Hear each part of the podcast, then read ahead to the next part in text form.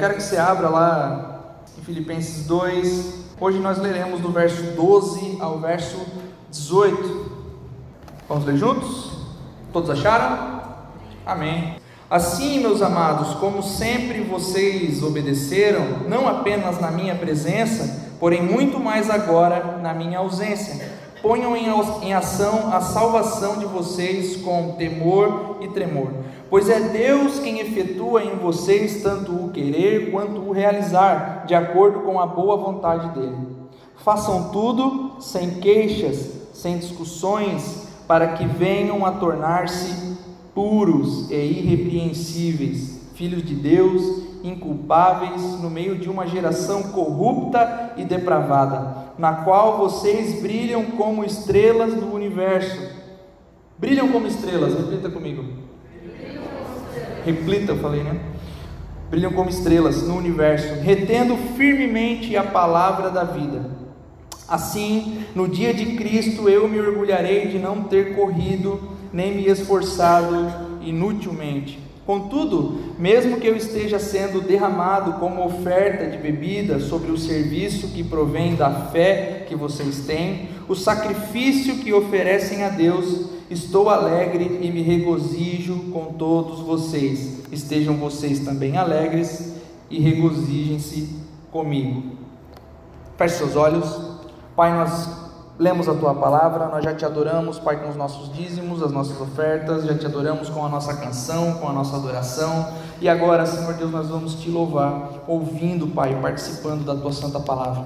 Pai, que o teu poder esteja sobre nós agora, Senhor Deus, nos dando sabedoria, Pai, para que possamos entender aquilo que o Senhor quer para a tua igreja nesta noite. Pai, me usa como instrumento nas tuas mãos que assim seja, meu Deus, que os nossos corações estejam como terra férteis nessa noite. Assim nós te louvamos e te agradecemos. Amém e amém. Quem está desde o dia 9 aí com a gente, já sabe que a gente está passando por toda a carta de Filipenses. Começamos lá no versículo 1, capítulo 1, e vamos passar por toda ela durante essa série. Hoje estamos aqui aonde Paulo vai trazer alguns conselhos práticos aqui. E como diria Mano Brown e Racionais, tenha fé, porque até no lixão nasce flor, né? Quem ouvia Racionais? Vocês entenderam então? Ou seja, no meio da podridão existe uma esperança, em meio à feiura pode existir uma beleza, no meio da escuridão pode existir luz. E o apóstolo agora está olhando para frente e vislumbrando o momento onde o Senhor Jesus trará paz e justiça de uma vez por todas. O apóstolo agora está olhando para além daquilo que hoje é feiura, para além daquilo que hoje é podridão, para além daquilo que hoje é escuridão e vendo a esperança. Jesus voltará em breve e essa é a nossa esperança. Isso é o que nós aguardamos para vivermos de uma vez por todas sem dor, para vivermos sem medo, para vivermos sem angústias. Nós aguardamos ansiosamente a volta do Rei Jesus. Mas até o momento de Cristo voltar, cabe a nós, meu irmão, trazer à tona a grande esperança para o mundo, as boas novas. Cabe a nós sermos os agentes que levam as boas novas para todo aquele que perece por conta do pecado. Paulo, ele não sabe se ele vai estar vivo no dia do Senhor, ele não sabe se ele estará presente quando o Senhor Jesus Cristo voltar, mas ele planejou viver de forma brilhante. Ele planejou, meu irmão, no meio da escuridão do mundo, ele planejou viver como um holofote. No meio de uma cidade suja e feia, ele planejou e ele construiu um grande edifício imponente, visto por todos.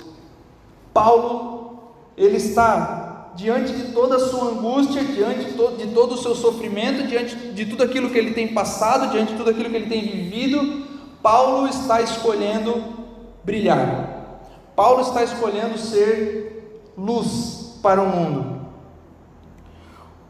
E o que nos gera um grande incômodo, por vezes, é quando nós estamos diante de um bom exemplo a pessoa está fazendo alguma coisa, está, sei lá, trabalhando ou alguma coisa do tipo, e a gente está parado sem fazer nada. Então isso gera um grande incômodo em nós. Parece que a gente precisa se levantar também e fazer alguma coisa, né? E a gente passa por aí pelas obras, ah, é brasileiro, né? Tem um trabalhando e cinco olhando. É verdade. Mas quando nós estamos olhando, por mais que a gente não vá e faça alguma coisa, nos gera algum incômodo, nos gera algum desconforto. Parece que, cara, eu estou aqui, não estou fazendo nada, eu preciso preciso fazer alguma coisa também, sei lá, me dá alguma coisa para eu fazer. Isso gera incômodo, um bom exemplo gera incômodo em nós. E admiração por alguém, ela pode nos incentivar, mas ela não pode nos capacitar. Quando eu admiro alguém, eu tenho alguém como referência, essa pessoa ela pode me incentivar, ela pode me instigar, ela pode despertar alguma coisa em mim mas ela não pode me capacitar verdadeiramente. Nós não tornamos, nós não nos tornamos aptos por nos inspirar em alguém. Nós não nos tornamos jogador de futebol por nos inspirar no Neymar, por exemplo, para que fique mais claro. Falar que determinada pessoa é uma referência para mim não faz de mim igual a ela. Pastor Augusto Nicodemos é uma referência para mim. Estou muito longe dele. Isso não faz com que eu me torne igual a pessoa só porque ela é uma referência para mim. E o apóstolo agora, meu irmão, ele acaba de falar algumas coisas para os filipenses. Coisas essas que nós vimos na semana passada. Não era para que eles fossem egoístas, era necessário que eles servissem de maneira a exaltar o nome de Cristo, era necessário, necessário que por vezes eles se humilhassem de alguma forma, porque, como nós vimos na música agora, o Senhor se esvaziou, deixou o seu trono e veio até nós. Então, Paulo usa o exemplo de Cristo dizendo assim: Ei, Filipenses, vocês precisam servir, vocês precisam olhar para o lado e enxergar o seu irmão. Então, Paulo vai dizer isso, que era para nós servirmos de maneira humilde, não egoísta. Então, se o Senhor Jesus fez isso, quem somos nós para não fazer o mesmo? Se o Senhor Jesus veio em humilhação, se o Senhor Jesus veio para servir os irmãos, quem somos nós para não imitá-lo, para não fazer o mesmo, para não ficar incomodado diante de tal exemplo? Para não pensar assim, poxa, se o Deus, o Rei Todo-Poderoso veio e serviu, por que, que eu não estou incomodado com isso? Por que, que eu não quero fazer a mesma coisa? E agora a gente vai, meu irmão, para a exposição. Eu peço que você fique com a sua Bíblia aberta aí. E nós vemos primeiro verso do que lemos, o verso 1. Paulo continua lançando alguns desafios para o povo de Filipos. Paulo continua lançando algumas coisas, desafiando esse povo para que eles vão além. E como nós vimos no capítulo 2, ele vai dizer assim: ó, completem a minha alegria, façam algumas coisas, e ele vai continuar lançando esses desafios. E basicamente ele diz: Eu busquei ser exemplo a vocês, vocês sempre me obedeceram, vocês sempre fizeram aquilo, vocês sempre cumpriram as instruções que eu dei para vocês, mas talvez alguns de vocês queriam apenas me impressionar. Talvez alguns de vocês queriam só serem conhecidos por mim. Mas agora, na minha ausência, vocês precisam ser mais obedientes. Paulo diz assim: ó, vocês obedeceram sempre, quando eu estava aí, mas agora eu não estou mais. Isso dá carta branca para que vocês desobedeçam?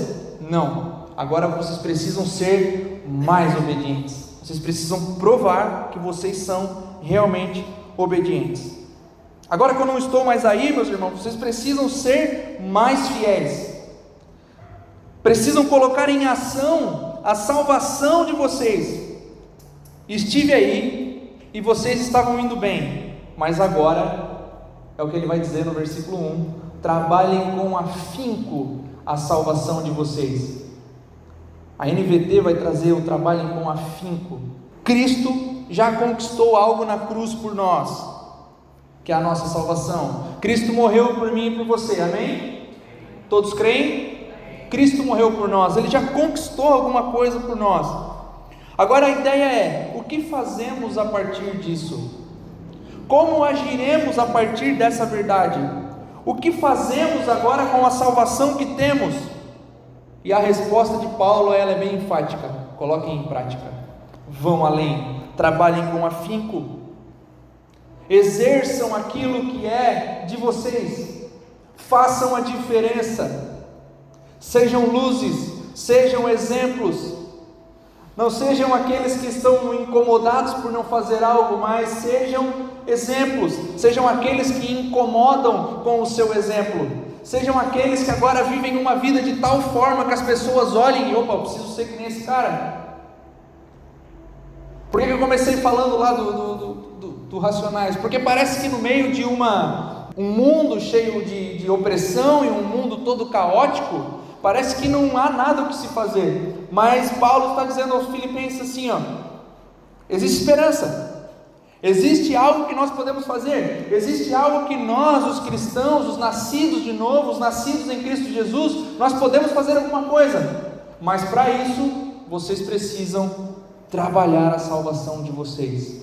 Trabalhar com afinco aquilo que o Senhor Jesus já fez por nós. Cristo fez algo e vemos tudo isso no verso, nos versos 5 a 11, que é o hino cristológico que nós acabamos de cantar. Se você, meu irmão, nunca leu o hino cristológico, tarefa de casa para você, leia o hino cristológico, que ele é a base da nossa fé, ele é a base da carta de Paulo aos Filipenses. Ele se esvaziou, ele se humilhou, tornou-se como um de nós, foi fiel até a morte, morte de cruz, mas o Pai o exaltou e em breve ele voltará. Tudo isso foi feito por nós para a nossa salvação.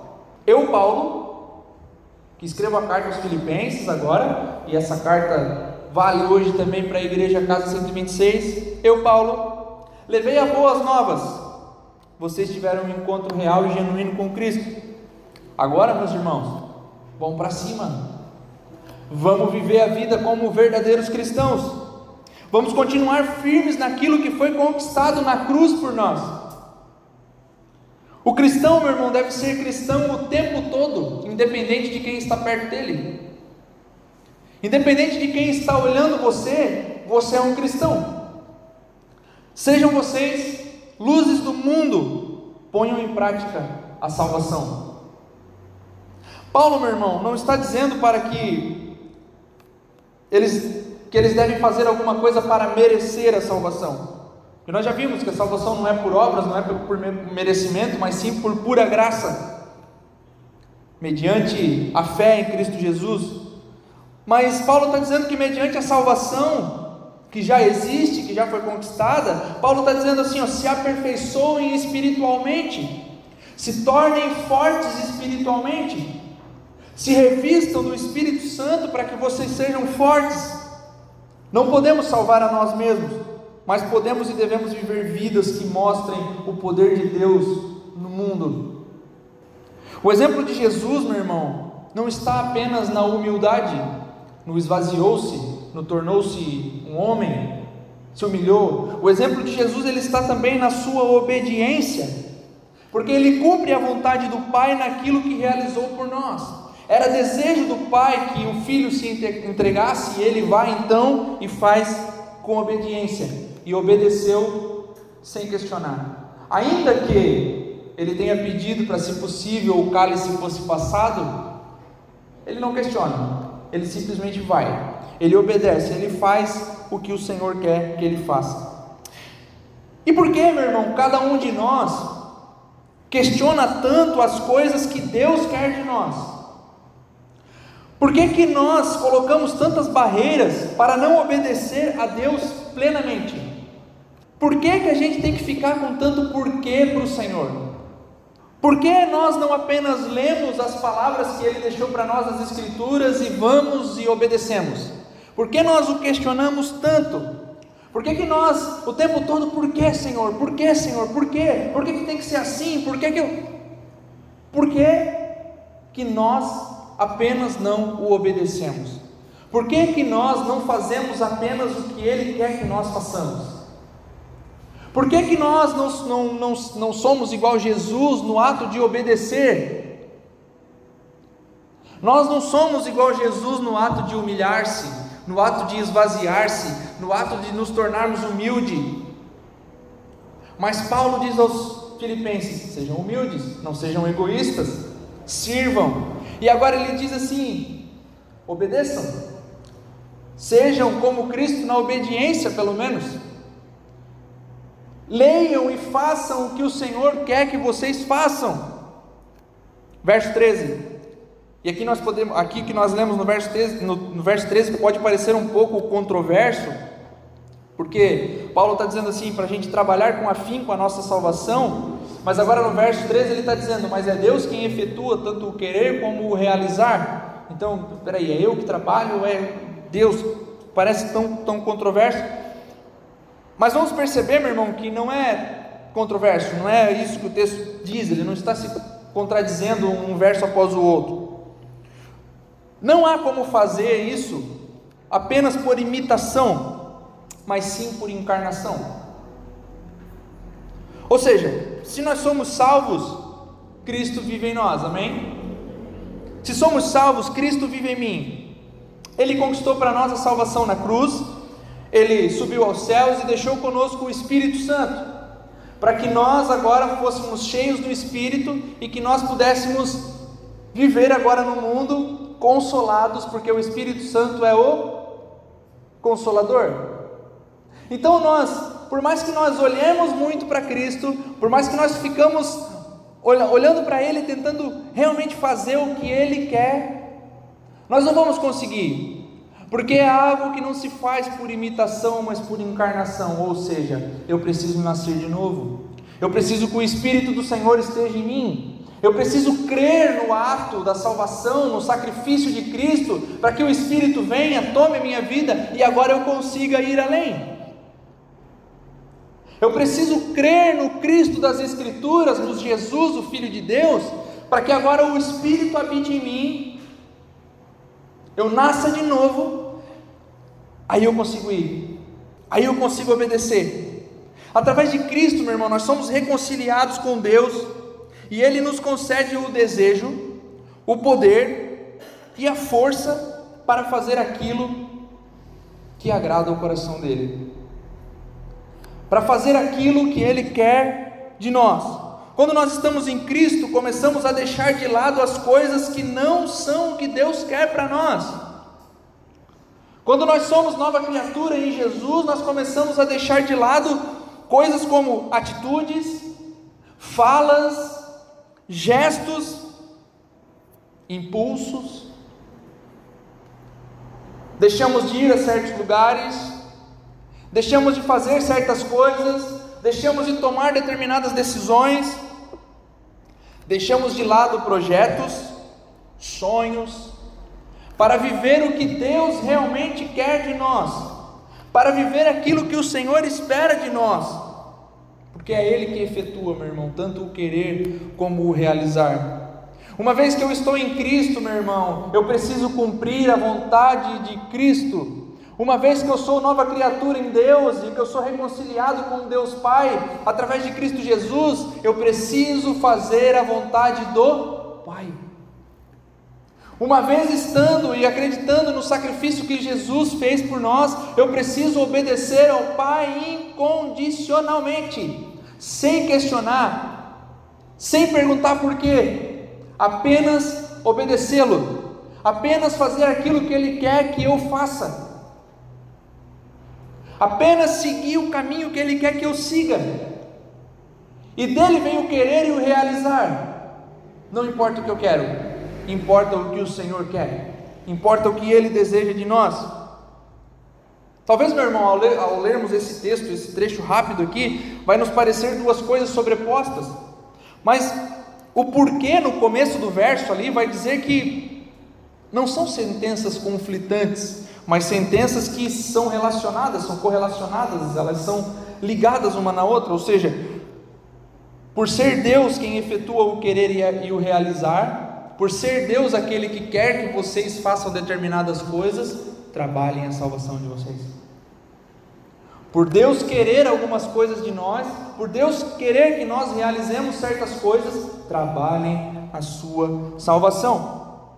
Ele nos dá a vontade de obedecê-lo. Então obedeça. Olha, eu sinto que preciso parar com isso aqui. Eu sinto que preciso não fazer mais isso. Então para. Então não faz. Eu sinto, pastor, que eu acho que eu não preciso, eu não devo mais ir naquele determinado lugar. Então não vai. Eu sinto, pastor, que eu não devo mais tomar essas decisões que eu tenho tomado. Então não toma. Sinto que isso aqui, essa determinada coisa, ela não me faz mais bem. Então deixa de lado. Eu sinto, pastor, que às vezes eu posto algumas coisas que eu fico incomodado com os posts que eu faço. Então não posta mais. Porque o Senhor não quer mais. Ouvi um, um, um testemunho do Rodolfo Abrantes, onde ele disse que ele sentiu do Senhor que ele não deveria mais fazer tatuagem. Sabemos que a tatuagem em si ela não é um ato pecaminoso, mas ele sentiu do Senhor que ele não deveria mais fazer. Ele não questionou? Acho. Simplesmente não fez mais. Tem coisas, meu irmão, que não nos fazem bem tem coisas, meu irmão, que não nos deixam ter um relacionamento sadio, saudável com o Senhor. Há lugares que nós não podemos frequentar. Existem pensamentos que eu não posso ter. Existem sites que eu não devo entrar. E isso, meu irmão, é bem claro para você, é bem claro para mim, porque o Senhor efetua o querer e o realizar. E se ele nos mostra e nos fala alguma coisa e diz assim para você, meu irmão, deixa de lado, deixa de lado. Não o questione, apenas o obedeça. Paulo está dizendo assim: ó, legal, Filipenses, que vocês seguem as minhas instruções, legal que vocês me obedecem, mas a obediência não é a mim, é o próprio Deus. A obediência não é a Paulo, mas é o Senhor, o Cristo. Sabe aquelas coisas, meu irmão, que a gente faz, ou melhor, que a gente não faz quando o pastor chega? Ih, o pastor chegou. Eita, o pastor chegou, esconde aí, esconde aí. Meu irmão, a obediência de vocês não é ao pastor, não é a mim, não é a igreja, não é. É a Deus, é as Escrituras, é aquilo que o Senhor pede de nós. Não temos coragem de fazer certas coisas na frente do pastor, ou na frente de algum irmão da igreja, mas fazemos escondido porque ninguém está vendo. Mas e o Senhor? O Senhor vê. Eu não estou mais com vocês, filipenses, e vocês obedeciam, mas agora obedeçam muito mais. Sejam muito mais obedientes, porque eu não estou vendo, mas o Senhor os vê. O Senhor está com vocês.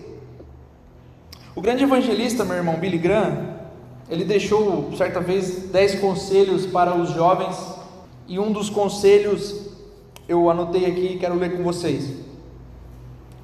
Tenha cuidado com a maneira de vestir-se, deve ser um assunto entre você e Deus. As roupas que você usa. Eu não posso ditar, a igreja não pode ditar a maneira que você tem que se vestir, ainda que algumas igrejas tenham uso e costume. Eu não posso ditar para você como você deve andar, como você deve se vestir, a maneira que você deve se portar com as suas vestimentas. É um assunto entre você e Deus, é o que o Billy Graham diz. Mas uma jovem recém-convertida falou: de agora em diante, vou vestir-me como se Jesus fosse o meu acompanhante. Olha só, meu irmão. Como nos vestiremos, como falaremos, como agiremos, nós temos que pensar nessas coisas como se o Senhor Jesus estivesse conosco em carne. Porque eu não visto certas coisas, falando de vestimentas, eu não visto certas coisas na igreja, mas eu visto na rua. Mas por que, que você não veste na igreja? Oh, eu não visto na igreja porque eu acho exagerado. Tá, ir para rua não. Tem certas coisas que eu faço, pastor, mas não na frente dos irmãos. Por quê? porque eu acho que não é bom, não é um bom testemunho. Então não faça sozinho também. Então não faça escondido. Porque se eu não estou vendo, tudo bem, mas o Senhor está vendo. Então o que o Billy Graham está dizendo é: se vista, meu irmão, se porte, caminhe na sua vida lá fora, pense de maneira que o próprio Senhor Jesus está ao seu lado, te acompanhando dia após dia. Falo muito aqui a respeito de, ah, eu vou superfaturar aqui uma nota que eu vou tirar alguma coisa por aqui. Ninguém está vendo. O Senhor está?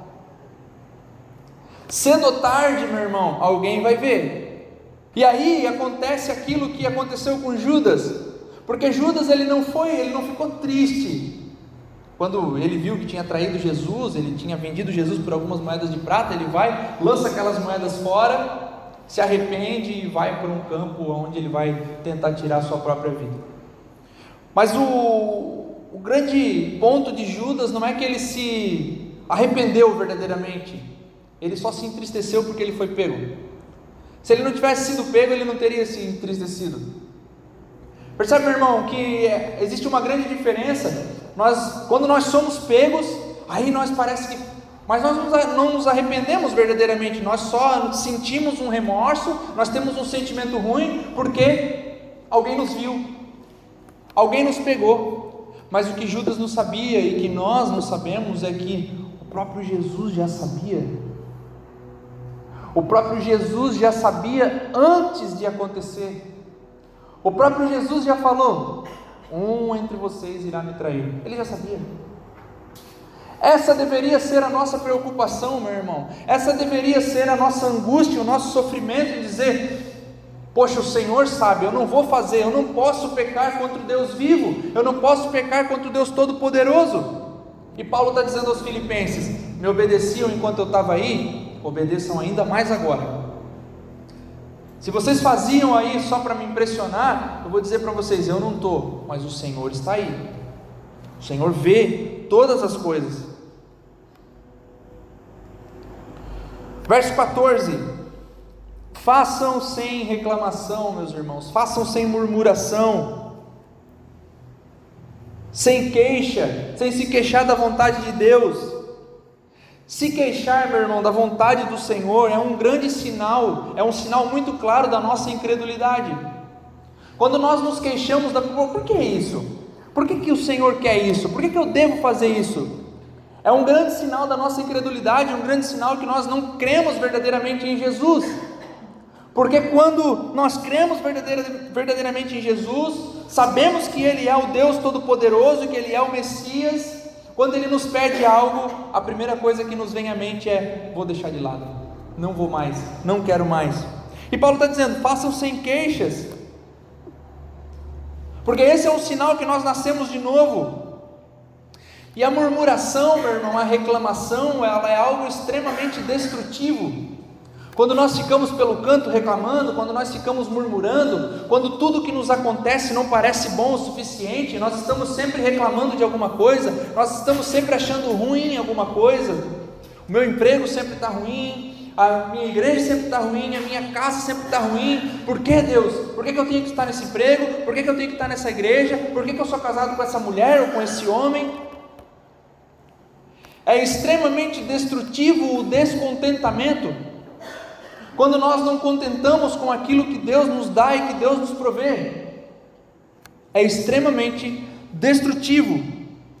Paulo faz uma referência aqui, meu irmão, ao povo do Egito, o povo que penou 40 anos no deserto porque não obedecia à vontade de Deus, por questionar o líder Moisés o tempo todo e por questionar o próprio Deus o tempo todo. Alguém me perguntou esses dias: Poxa, pastor, por que, que o, o Deus era tão rude com o povo de Êxodo? Meu irmão, é o povo do Egito lá, né? Leia com atenção. A gente vai lendo, Deus faz alguma coisa e caiu o povo. Aí Deus vai, restaura todas as coisas, o povo e caiu. E então o povo caiu. E então o povo caiu. O povo vai caindo dia após dia. O povo não consegue ficar firme. O povo não consegue olhar para o que o Deus está fazendo, porque o Deus está provendo e seguir firme na promessa que Deus está cuidando de todas as coisas. O povo vai murmurando. Estamos, temos fome. No Egito tinha cebola. Aí Deus faz cair o maná do céu. Aí eles começam a comer o maná do céu e de repente surge a murmuração: Poxa, não aguentamos mais esse maná, Senhor. Pelo amor de Deus. Aí Deus manda carne, aí reclama, Aí Deus, tudo que Deus faz, o povo se contenta por um pouco período e começa a reclamar de novo, e começa a murmurar de novo, e começa a penar cada dia mais no deserto. Uma viagem que era para durar apenas alguns, alguns meses, eles levam 40 anos. 40 anos caminhando no deserto, e você vai me dizer, poxa, por que Deus era tão duro? Não, o povo era de coração duro, assim como eu e você somos de coração duro. E Paulo, meu irmão, por vezes vai comparar a igreja com o povo do Egito, que foi tirado do Egito, caminha rumo à terra prometida, tem uma peregrinação horrível, por não confiar plenamente no Deus, por não receber devidamente a providência do Senhor com alegria. E assim somos nós, meu irmão, nós somos tirados da escravidão do pecado, não do Egito geográfico, do Egito físico, mas do Egito do pecado, peregrinando rumo à terra prometida, porque eu não sei se você sabe, mas essa nossa vida, essa curta vida aqui, é apenas uma peregrinação, nós ainda viveremos na terra prometida, nós ainda viveremos no lugar que Deus sonhou que nós vivamos, o Senhor Jesus voltará. O Senhor Jesus voltará, meu irmão. O Senhor Jesus virá dentro em breve e nós viveremos algo. E essa nossa caminhada de vida aqui, ela é apenas uma peregrinação até lá. E nós não estamos curtindo a viagem, vivendo de maneira plena. Vamos lá, algumas coisas acontecem aqui. O deserto é ruim, só tem maná para comer, mas eu ainda tenho maná para comer. Mas o, o grande ponto é que não me importa se eu tenho só maná para comer, eu estou indo para a terra prometida. Eu estou indo para o lugar que o Senhor quer que eu vá. Eu estou indo para o lugar que o Senhor planejou que nós fôssemos. Então nós temos que deixar, meu irmão, de lado a murmuração e pensar assim: ó, estou na peregrinação. Não é bom, é ruim, mas o negócio é, cara, eu vou chegar na terra prometida. E Paulo vai comparar a igreja a isso, porque ele vai dizer que nós somos esse povo que reclama, que murmura, que não obedece. E se fosse escrever um êxodo novamente, estaria lá a nossa história. E caiu o povo. Estavam indo bem, mas caiu. Estavam indo da maneira que Deus queria, mas caíram. E Paulo está dizendo assim: ó, irmãos, vocês estavam indo bem quando eu estava aí, permaneçam indo bem, obedeçam mais ainda agora que eu não estou aí. Obedeçam ao Senhor sem queixas. O caminho de Deus é difícil, ele exige bastante de cada um de nós, não é fácil. E a murmuração por vezes vai surgir no caminho, e a murmuração ela é tão destrutiva e tão sorrateira que ela paralisa a obediência. Nós não sentimos mais que nós estamos obedecendo, porque nós estamos perdendo nosso tempo murmurando. E quem não obedece, meu irmão, sacrifica Obedecer é melhor do que sacrificar. Verso 15: Se obedecerem sem murmuração, se tornarão puros, não plenamente santos, não perfeitos, mas nós vamos agir com sinceridade na busca por fazermos a vontade de Deus, estaremos fazendo o que Ele quer de nós. A igreja não foi salva, meu irmão, para ficar trilhando os caminhos tortos, como fizeram a nação de Israel ao sair do Egito, mas para trilhar os caminhos retos, sem murmuração e sem dúvidas de que o Senhor está aqui. Para trilhar os caminhos e peregrinar nessa terra sabendo, o Senhor está comigo. Ainda que estejamos, meu irmão, dia após dia lidando com coisas más, com pensamentos ruins, com pessoas ruins, devemos nos arrepender sempre, porque nós estamos sempre duvidando, sempre nos queixando. Devemos lutar, meu irmão, contra a nossa natureza pecaminosa, nos envergonhando e nos entristecendo por nossos atos e por nossos pecados todos os dias, assim como diz o Sermão do Monte. Felizes aqueles, os pobres de espírito, os que reconhecem a sua pobreza espiritual, Não somos santos, plenamente santos, mas todos os dias nós reconhecemos: obrigado, Senhor, por nos salvar e por nos tirar da escravidão, por nos tirar do Egito do pecado. Obrigado, Senhor, porque o Senhor fez infinitas coisas por nós e continua fazendo. Nós somos felizes e reconhecemos a nossa pobreza e sem nós não somos nada. Ainda no verso 15, meu irmão, ele diz: Para que sejamos luzes no meio de uma geração corrompida e depravada. Fazemos todas essas coisas para que no meio da escuridão brilhemos como estrelas. Estão entendendo? Não estão acompanhando? Nós obedecemos, nós fazemos o que o Senhor quer que nós façamos, nós o obedecemos, nós lemos aquilo que Ele quer, nós, através do Espírito Santo, nascemos de novo, somos novas criaturas, aquilo, aquilo que Ele quer de nós, aquilo que Ele opera em nós como o seu querer, o seu realizar, nós tomamos posse disso e agora nós fazemos isso para que nós brilhemos como estrelas, não estrelas pop,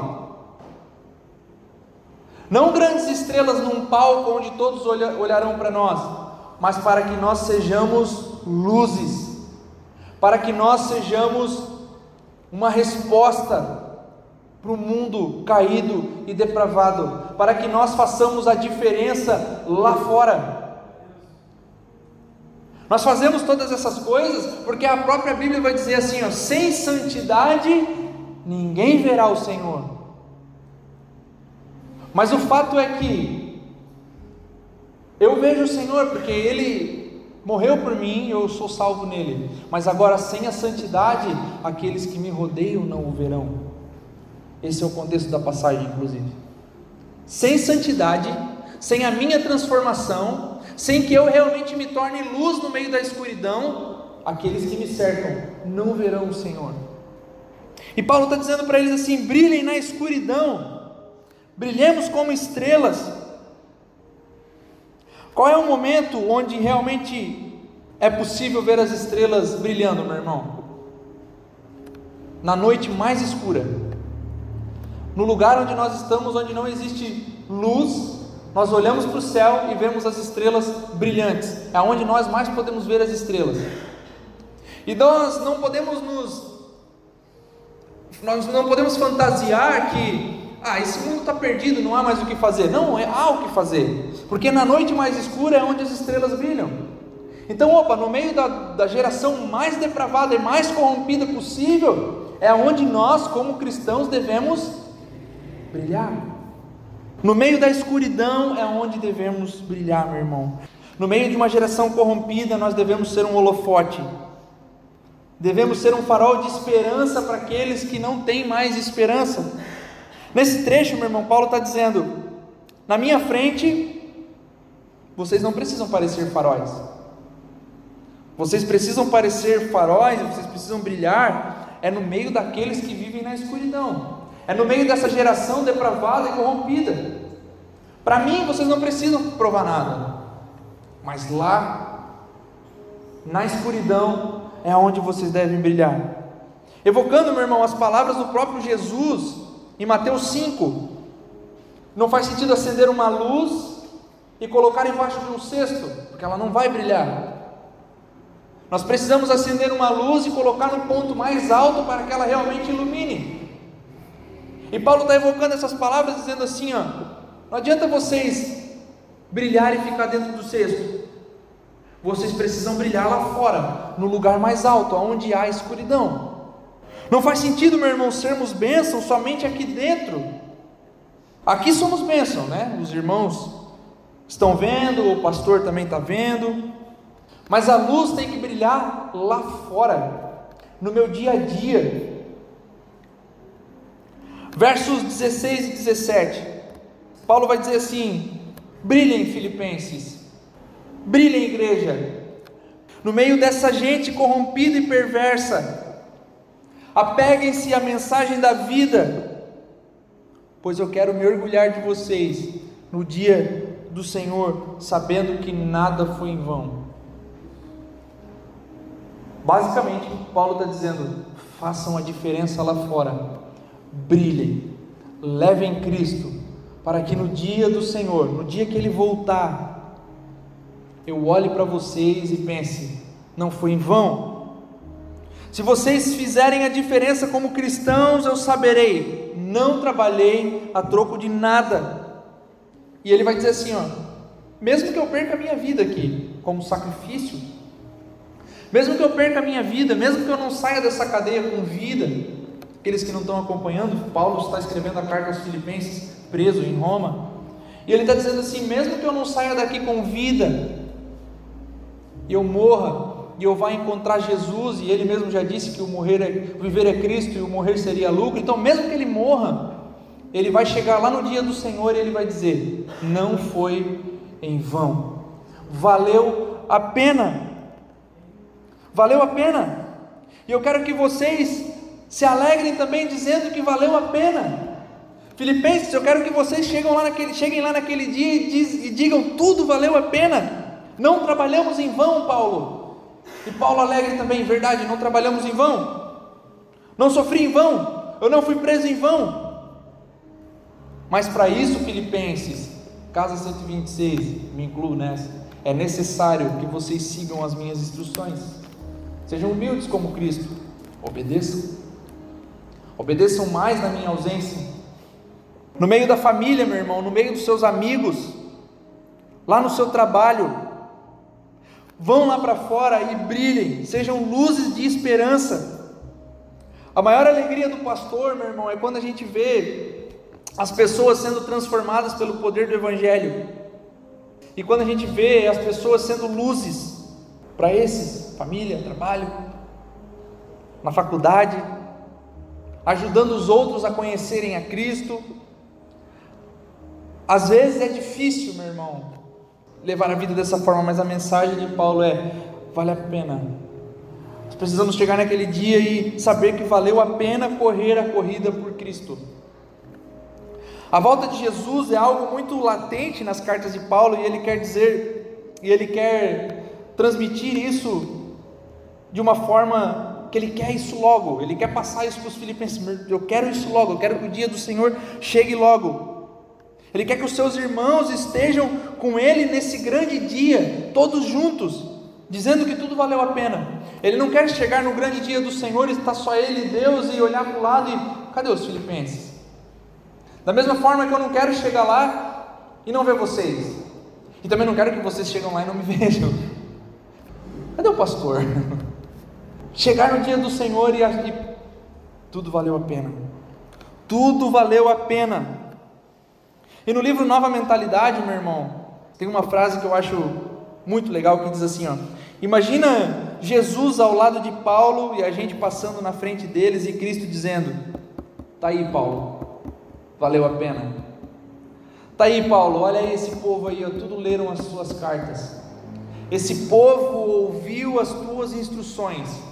Esse povo lá de Joinville, da casa 126, ouviu as tuas instruções e tá aí agora, Paulo, ó valeu a pena. E Paulo dizer, é Senhor, valeu mesmo, valeu a pena. Mas imagina a frustração do contrário. Depois de cadeia, depois de tanta coisa, em meio a tantas dificuldades e tantas coisas que passamos, quando vemos o fruto, meu irmão, é o que torna tudo gratificante, é o que torna tudo para a gente, o que deixa feliz e o que deixa a gente olhar para o lado e pensar: vale a pena, cara, vale a pena, porque vocês pensam que a gente não pensa em desistir de plantar a igreja todo santo dia.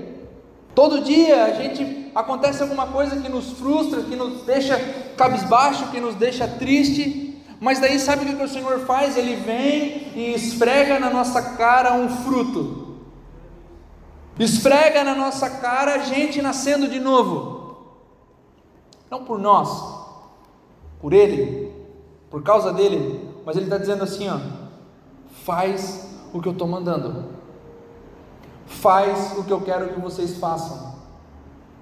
É isso que Paulo está dizendo, vale a pena, vai valer a pena. Paulo fala disso no verso 1 11, onde ele vai falar sobre os frutos de justiça que vêm por meio de Cristo Jesus para a glória de Deus. Então, meu irmão, quando a gente vê gente se batizando, gente nascendo de novo, casais tendo seus casamentos transformados, famílias sendo transformadas, pessoas sendo, parece que tendo uma nova vitalidade, uma nova mente, uma nova transformação, são os frutos de justiça que Paulo falava lá atrás.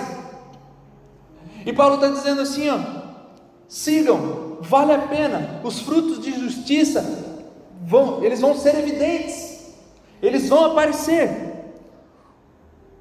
Frutos nos dizem, sigam em frente, frutos que nos dizem, continuem brilhando, frutos nos dizem assim, ó, continuem iluminando o mundo de trevas, sejam um refletor no meio desse breu que é essa sociedade corrompida, essa geração depravada. Sejam luzes no meio da escuridão, iluminem, mostrem o caminho, sejam a resposta, imitem a Cristo, proclamem a esperança que só existe em Cristo Jesus. Digam ao mundo que não há saída, que não há caminho sem o próprio Jesus Cristo.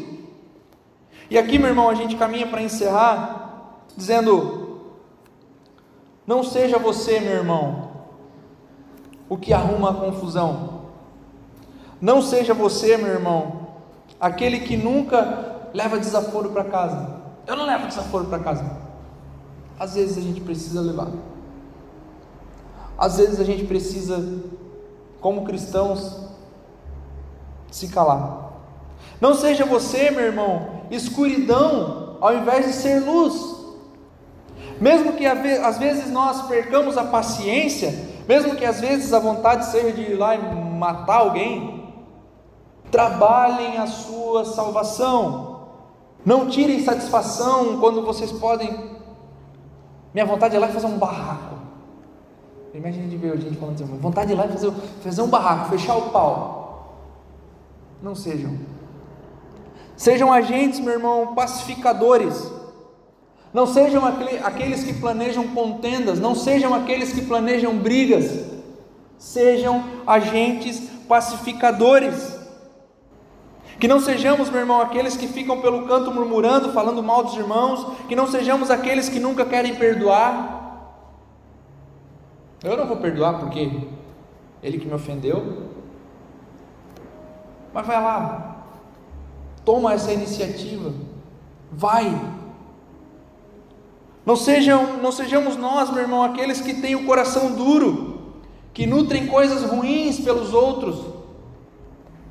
Jesus, meu irmão, nos chama à obediência, Jesus nos chama a pôr em prática a nossa salvação, mostrando que somos de fato filhos dele, mostrando que somos de fato cristãos, mostrando que tivemos um encontro com ele, falando para os outros as boas novas sendo agente de boa notícia e não agente do caos, agente de notícias ruins. Não sejamos aqueles que carregam a má notícia, que sejamos aqueles que carregam as boas novas, a boa notícia. Não podemos, meu irmão, ser aqueles que carregam o mal. Devemos carregar o bem. Devemos ser aqueles que os outros lá fora vão dizer: existe algo diferente nesse cara. Existe algo diferente nessa mulher, nessa menina. Existe algo diferente. Você tem uma energia diferente. Aí você vai poder dizer assim: Deixa eu te falar aqui, meu querido. Não é energia, não é uma positividade, mas é o Espírito Santo de Deus que habita em mim. É o Espírito Santo de Deus que habita na minha vida. E ele pode habitar na sua também. Aí a pessoa vai dizer assim: ah, é? É. Como que eu faço para ter essa energia então? Basta crer que o Filho veio e se entregou por nós. Esse algo diferente que eu tenho é tão diferente, meu irmão, que faz com que os momentos ruins não sejam tão ruins assim. E você pode ter isso também. Você pode passar por isso também. O que faz de mim uma pessoa diferente não é o acompanhamento coach que eu faço, mas é o Espírito Santo de Deus. O que faz de mim diferente é Jesus Cristo, Filho de, do Deus vivo que se entregou por nós. Sejamos, meu irmão, luzes na escuridão, sejamos esses que portam a boa notícia, sejamos esses que carregam a alegria de servir e obedecer, sem murmuração e sem reclamação. Não podemos ser cristãos meia-boca, não podemos, meu irmão, ser cristãos da boca para fora. Nós precisamos ser cristãos verdadeiramente, genuinamente. Não posso ser cristão por moda porque o meu artista preferido é cristão. Não, eu preciso ser cristão verdadeiro que crê no Cristo das Escrituras, que lê as Escrituras e que toma posse daquilo que as Escrituras dizem e que vai viver a vida de acordo como um cristão verdadeiro é. Ser cristão, ser de Cristo, é pôr em prática as instruções paulinas contidas aqui, meu irmão. É cumprir as instruções do Senhor em nossas vidas. É cumprir, meu irmão, essas instruções aqui para que a nossa caminhada de fé seja uma caminhada verdadeira. Precisamos ser de uma vez por todas crentes aprovados e não reprovados, aprovados e não enciumados, não magoados, não feridos. Temos tudo o que Jesus nos dá, temos tudo o que Jesus conquistou por nós. É inconcebível, meu irmão, jogar tudo para o alto por causa de uma fala de alguém. É inconcebível jogar tudo que Jesus fez por nós para o alto porque alguém me magoou, alguém me feriu ou alguém fez alguma coisa. Há duas, três mensagens atrás nós vimos que o que importa é Cristo e Ele vai continuar sempre importando independente do que aconteça, independente do que te falem. Sejamos luzes que brilham cada vez mais forte na escuridão. Sejamos bênção e sejamos abençoadores. É o que Paulo vai dizer nesse trecho. Trabalhem a salvação, obedeçam, independente de onde estejam, sejam luzes. O Senhor é por vocês. Aplauda o nome do Senhor, se coloque de pé.